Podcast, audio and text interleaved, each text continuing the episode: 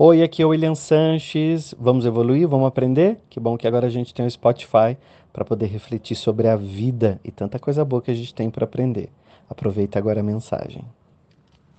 Eu conheço uma história que diz mais ou menos assim. Existia uma rosa que se sentia a rosa mais bonita do jardim.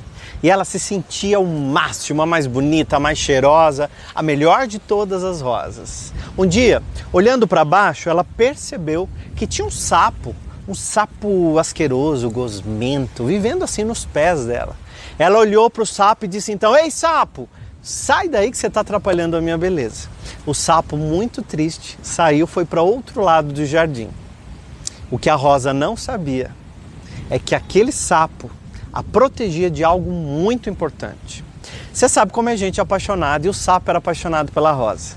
Um dia, passado muito tempo, ele voltou passando como quem não queria nada e de repente ele viu a rosa transformada, murcha, sem pétalas, quase morrendo.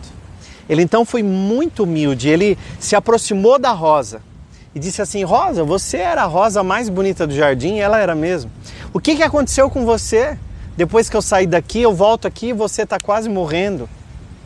A rosa, então, assim, meio que sem forças, respirou fundo, olhou para o sapo e diz assim: Eu não sabia mas a partir do dia que você saiu daqui, as formigas começaram a me comer dia a dia.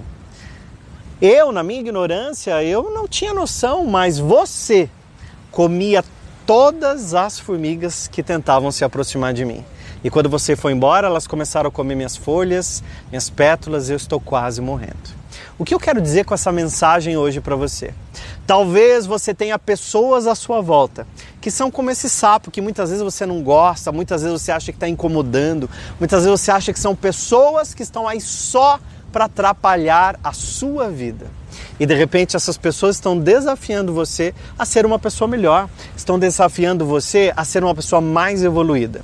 Comece a olhar ao seu lado e veja quem são as pessoas que comem as formigas que tentam se aproximar de você, ou seja, são pessoas que te protegem. Sabia que as pessoas que você acha que menos dão atenção para você podem ser as pessoas que estão nesse momento fazendo uma oração na sua direção.